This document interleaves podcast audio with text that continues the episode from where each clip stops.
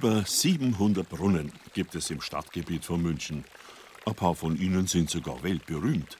Alle haben ihre eigene Geschichte und sie plätschern auch in ihrer eigenen Brunnensprache. Unbekümmert fließen und tropfen sie, speien, springen und spritzen, sind herrschaftlich, heroisch, augenschön, auch neckisch in ihrer Gestalt, dann wieder profan, dann wieder märchenhaft und dann wieder in all ihrer Kunst so unscheinbar, dass man einfach an ihnen vorbeigeht, ohne sie wahrzunehmen. So selbstverständlich gehören sie zum Stadtbild. Wer die Brunnenpracht Münchens erleben will, muss freilich in der warmen Jahreszeit anreisen. Bis auf 18 sogenannte Winterbrunnen, die das ganze Jahr laufen, beginnt die Brunnensaison nämlich frühestens Mitte April und endet spätestens im November. Im Winter werden sie abgestellt, damit sie nicht einfrieren. Und wenn es sich um besonders kostbare, künstlerisch gestaltete Brunnen handelt, verschwinden sie unter einer aufwendig gezimmerten Holzverschalung, die sie vor der Witterung schützt. Jeder Brunnen hat dann sein individuelles Holzkastel, das sich an seine Gestalt anpasst. Christo, der Verpackungskünstler, lässt grüßen.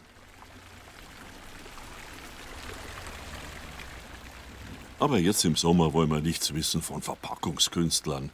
Obwohl unsere beiden Brunnentouristen, Sylvia und Markus, packen auch erst einmal aus, bevor sie sich auf ihren Münchner Brunnenspaziergang begeben.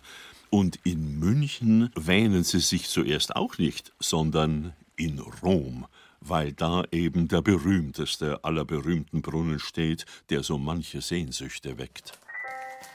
Hey, das schöne Geschenkpapier. Mein Gott, La Dolce Vita.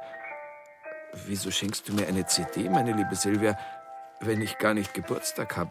Als Einstimmung. Auf unsere Brunnenreise. Auf unsere Brunnenreise.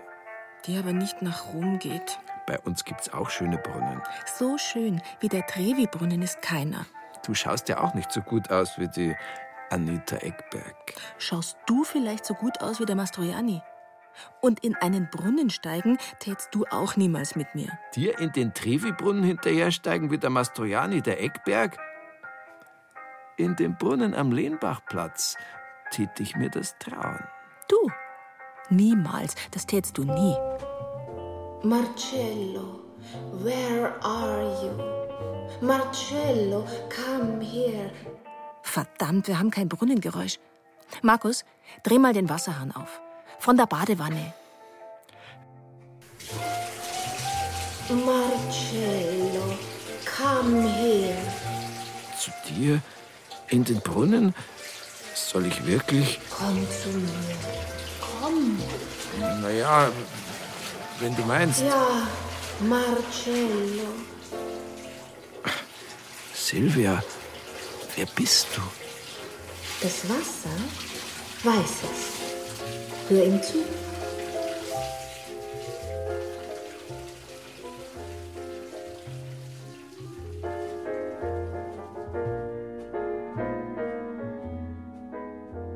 La Dolce Vita. Federico Fellinis Film über den römischen Jetset aus dem Jahre 1960 machte nicht nur Anita Eckberg und Marcello Mastroianni weltberühmt, sondern auch den Brunnen auf der Piazza Trevi mitten in Rom. Äh, für die Filmszenen wurde er übrigens nachgebaut, hat aber keiner gemerkt. Das Original auf der Piazza Trevi in Rom, nach der er benannt ist, ist bis heute die Touristenattraktion. Dort entspringt er geradezu der Fassade eines Palazzos und öffnet sich wie eine wasserspeiende Bühne zum Betrachter hin. Man schaut auf das ovale Brunnenbecken hinab, denn das liegt über zwei Meter unterhalb des heutigen Straßenniveaus. Auch manch Aberglaube hält sich partout, weiß die Sylvia, zum Beispiel den um das Münzenwerfen. Gleich nach dem Selfie-Machen fliegt die Münze ins Becken, über die Schulter. Bei normalen Brunnen soll es Glück bringen und böse Wassergeister besänftigen. Beim Trevi-Brunnen heißt das aber, dass man dereinst zu ihm zurückkehren wird, nach Rom, in die ewige Stadt. Meinst du, wir schaffen das, dass wir noch mal nach Rom kommen? Jetzt landet dein Kleingeld erstmal in unseren bayerischen Brunnen. Markus und Sylvia müssen gar nicht so weit fahren für ihre Filmszene. Ein Ausflug nach München genügt vollkommen zum Wittelsbacher Brunnen am Lehmbachplatz.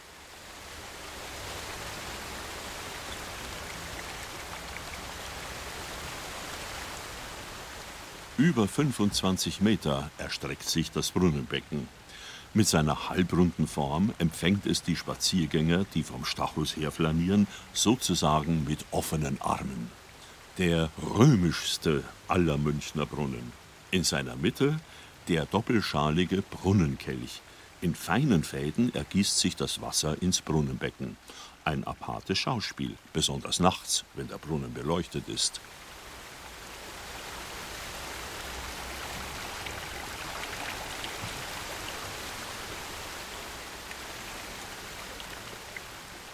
Zwei kolossale Figuren begrenzen das Brunnenbecken zu beiden Seiten. Links reitet ein wahrer Herkules auf einem Pferd, bereit, einen riesigen Steinbrocken zu werfen, und rechts eine Amazone auf einem Stier. Sie schaut den Flaneuren entgegen, streckt ihnen die linke Hand hin, in der sie eine kleine Schale hält. Seht, hier bringe ich euch das Wasser des Lebens. Er verkörpert das Wilde des Wasserelements. Sie seine Zähmung durch die Wasserleitung, die Ende des 19. Jahrhunderts vom Mangfalltal nach München gebaut wurde, um die Trinkwasserversorgung der stetig wachsenden bayerischen Metropole sicherzustellen. Der Wittelsbacher Brunnen entstand als Hommage an diese technische Großleistung. Entwurf und Ausführung stammen von dem Bildhauer Adolf von Hildebrand. Was wir heute sehen, ist allerdings, naja, fast wie im Film, auch eine Art Kopie, zumindest aber eine Rekonstruktion seines Schülers Theodor Georgii, da die originale Brunnenanlage im Zweiten Weltkrieg schwer beschädigt wurde. Markus, hörst? Das ist unser Trevi-Brunnen. Ja, ich hör's. Aber ich bin nicht der Marcello Mastroianni und du bist nicht die Anita Eckberg. Und wir springen jetzt auch nicht in den Brunnen hinein. Wenige der Münchner Brunnen präsentieren sich so prominent wie der Wittelsbacher Brunnen. Markus zieht Sylvia weg von der Brunnenbalustrade. Nicht, dass sie doch noch. Ein Mann hat die Szene amüsiert beobachtet. Wie Markus und Silvia nun durch den Park des angrenzenden Maximiliansplatzes schlendern, spricht er sie an. Sie interessieren sich für Brunnen? Ja, dann kommen Sie doch einmal mit. Silvia und Markus haben, ganz zufällig, Christopher Weidner getroffen. Er ist ein Stadtspürer und bietet Stadtrundgänge der etwas anderen Art an, unter anderem eben auch spezielle Brunnentouren. Nun führt er die beiden ein paar Schritte weiter in die kleine Grünanlage hinter dem Stammhaus der Industrie- und Handelskammer für München und Oberbayern. Dort steht der sogenannte Nornenbrunnen. Und Christopher Weidner beginnt sogleich sachkundig zu referieren. Es ist ein großer Schalenbrunnen, auch hier wieder aus Muschelkalk gebaut. Das Ungewöhnliche ist eigentlich die Form. Er ist quasi mit drei Ecken bestückt und auf jedem dieser drei Ecken steht eine Frau. Es sind drei unterschiedlich gestaltete Frauen. Sie sind unterschiedlich alt. Es gibt eine junge, eine mittelalte und eine ältere. Der Nornenbrunnen erzählt Geschichten aus der germanischen Sagenwelt. Gebaut wurde er 1907 von einem Hubert Netzer, der sich äh, zur Abwechslung mal nicht die griechische oder römische Mythologie als Vorbild genommen hat für seinen Brunnen, sondern die nordische Mythologie. Denn die drei Nornen, die hier abgebildet werden, das sind natürlich die drei Schicksalsgöttinnen der germanischen Mythologie mit Namen Urt, Verdandi und Skuld, übersetzt die, die wurde, die, die wird und die, die sein wird, also die Vergangenheit, die Gegenwart und die Zukunft in dieser Zeit, als diese Brunnen gebaut wurden, da gehört auch der Wittelsbacher Brunnen am Lehmbachplatz dazu, hat man sich ganz stark an mythischen Themen orientiert. Es war eine Zeit, in der die Menschen sich mit Symbolen mehr beschäftigt haben, sich viel lieber mit Symbolen umgeben haben und auch an diese Kraft der Symbole viel deutlicher geglaubt haben. Eigentlich sollte der Brunnen oder stand der Brunnen ursprünglich gar nicht hier, sondern er stand am Stachus. Aus baulichen Gründen hat man da ein bisschen aufgeräumt. Viele Brunnen, die dem Verkehr weichen mussten, hat man anders platziert.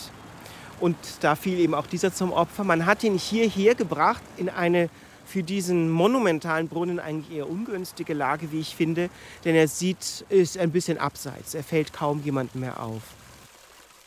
Und doch scheint der Nonnenbrunnen dadurch gerade seinen Platz gefunden zu haben. Christopher macht Sylvia und Markus auf die Bäume aufmerksam, die hoch rings um den Brunnen aufragen. Das Interessante allerdings finde ich, dass man ihn hier unter Eschenbäume gestellt hat. Denn wenn man die germanische Mythologie kennt, weiß man, dass diese drei Nornen tatsächlich auch in der Mythologie unter einem großen Eschenbaum sitzen. Unter der sogenannten Weltesche Yggdrasil, dem Schicksalsbaum der Germanen. Markus und Silvia lassen sich die Gelegenheit nicht entgehen, mehr über Münchens Brunnen zu erfahren. Sie begleiten Christopher Weidner in die Innenstadt. Auf dem Marienplatz steht nicht nur die berühmte Mariensäule, sondern auch ein origineller Brunnen.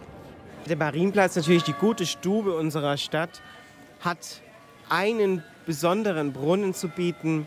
Im nordöstlichen Eck steht er vom Marienplatz der Fischbrunnen wohl der beliebteste Treffpunkt unter den Münchnern. Wenn man sich heute in der Stadt trifft, sagt man gerne, treffen wir uns am Fischbrunnen. Der Fischbrunnen ist Münchens ältester Brunnen. Bis ins 14. Jahrhundert geht seine Überlieferung zurück. Und was seine Funktion war, das ahnt man schon, wenn man den bis zum heutigen Tag überlieferten Brunnennamen kennt. Fischbrunnen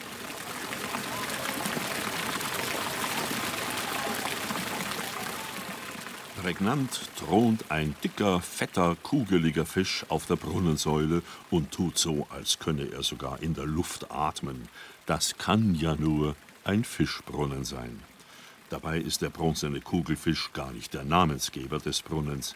Er stammt nämlich aus der Nachkriegszeit des letzten Jahrhunderts, als der Fischbrunnen längst seinen ursprünglichen Zweck als Marktbrunnen verloren hatte.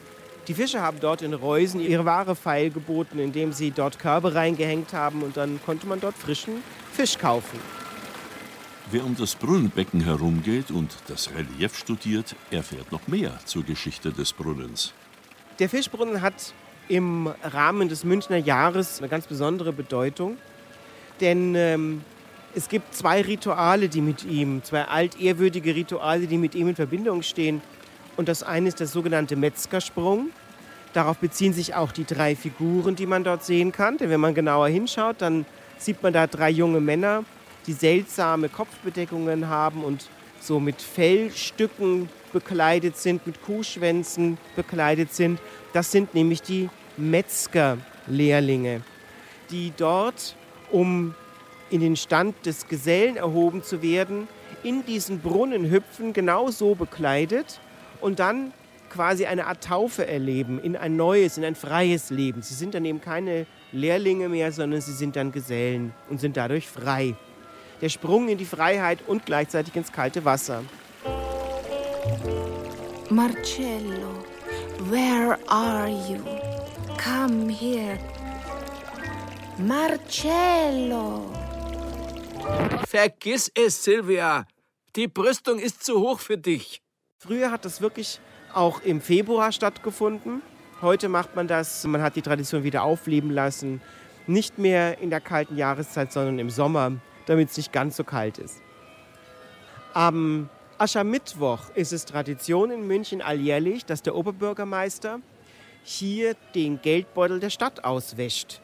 Und das soll dazu führen, dass München niemals das Geld ausgehen wird. Das ist die Tradition. Danach dürfen alle anderen Münchner Bürger ebenfalls den Geldbeutel an diesem Tag auswaschen und das soll das Geld schön in der Kasse halten. Der Metzgersprung findet alle drei Jahre statt. Und das Geldbeutel auswaschen, ja mei, das dürfte wohl gern öfter als einmal im Jahr stattfinden, wenn's um klamme Geldsäckel geht.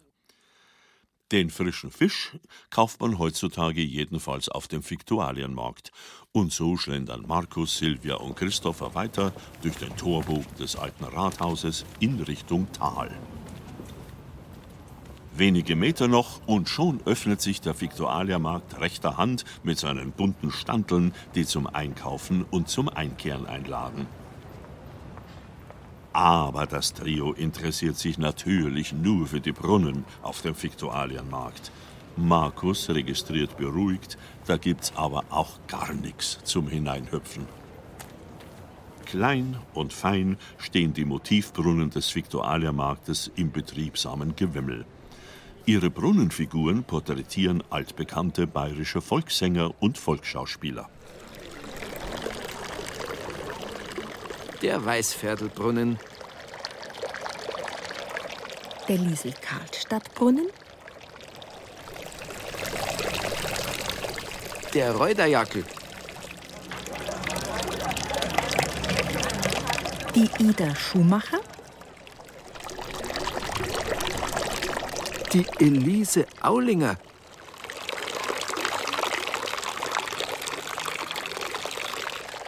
Auf Anhieb erkennen die meisten die langbeinige, dürre Gestalt im Gehrock. Das ist natürlich der Karl Valentin. Die Melone auf dem Kopf und den Schirm über den rechten Unterarm gehängt, steht er inmitten der Brunnenschale auf einem stilisierten Notenschlüssel.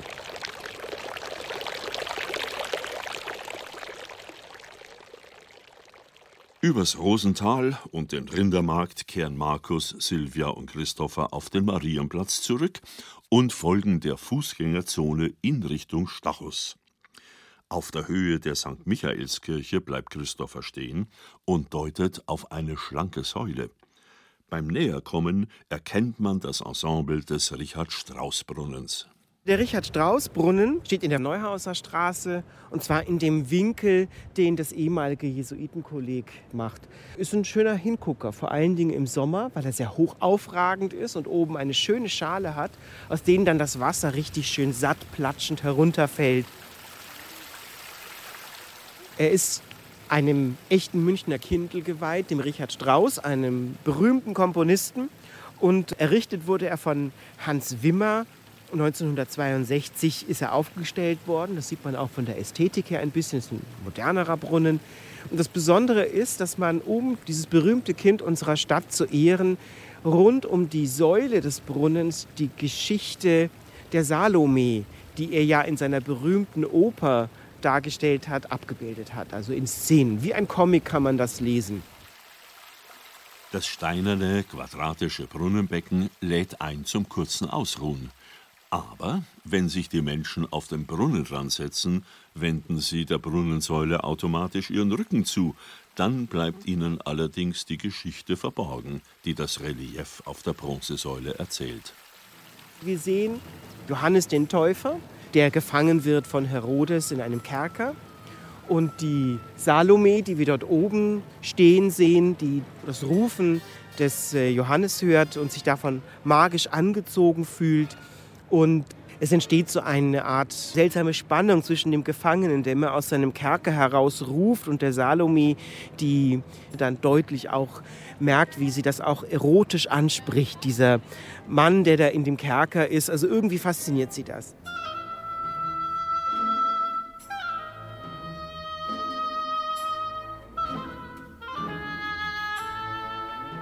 Wir sehen drunter die Szene, wo sie den Tanz der sieben Schleier vollzieht vor ihrem Vater. Aus der Schale oben auf der Säule folgt das Brunnenwasser den Figuren und Geschehnissen der Handlung hinab. Und wenn es windstill ist und es sich nicht verwirbelt, kleidet es die Brunnensäule in einen durchsichtigen Wasserschleier. Das ist raffiniert ausgedacht von dem Bildhauer Hans Wimmer, der den Brunnen gestaltet hat. Denn dieser höchst erotische Schleiertanz ist ja die berühmteste Szene in der Oper. Und so zitiert das Wasserspiel des Richard Strauss Brunnens quasi diese Szene.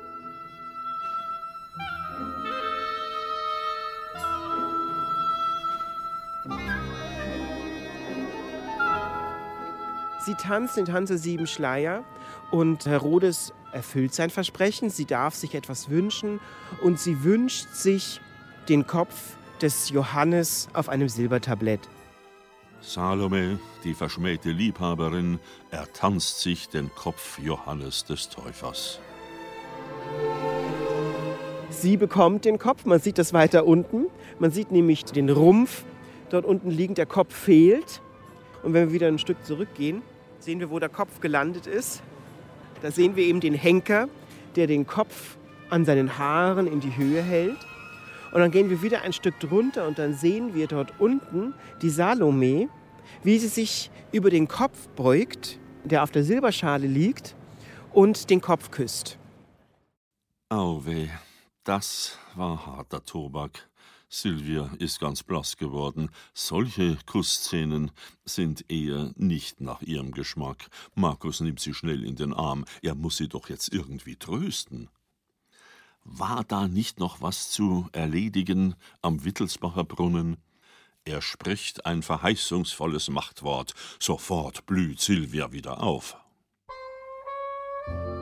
Wir gehen jetzt zurück zum Wittelsbacher Brunnen am Lehnbachplatz zum römischsten aller bayerischen Brunnen. Und setzen uns in ein Café. Aber davor steige ich noch in den Brunnen hinein. Wie die Anita Eckberg in den Trevi-Brunnen und du mir hinterher, ja? Wie der Marcello Mastroianni.